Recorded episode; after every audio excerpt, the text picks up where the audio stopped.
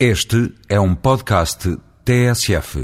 Ao ultrapassar a fasquia mágica dos 2.118 delegados à convenção do Partido Democrata, Barack Obama garantiu a nomeação para as eleições presidenciais de novembro próximo.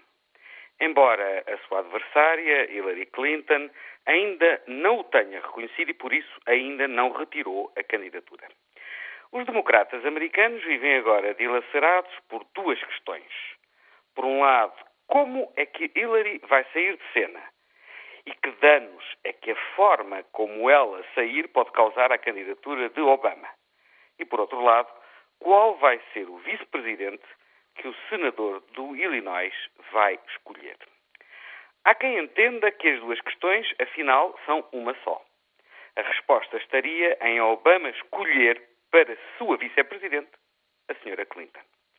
Uma tal escolha teria a vantagem de unir o partido e reforçar o peso da candidatura de Obama junto do eleitorado feminino, dos trabalhadores das classes mais desfavorecidas e dos hispânicos, setores fundamentais para uma vitória democrata sobre John McCain em novembro.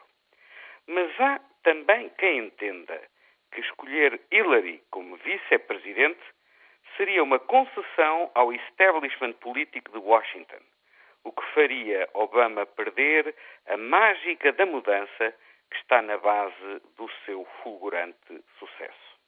A expectativa é grande e da decisão que Obama tomar dependerá, em boa medida, saber quem vai ocupar a Casa Branca em 2009. Até porque, ao contrário da matemática, em política, nem sempre um e um são dois.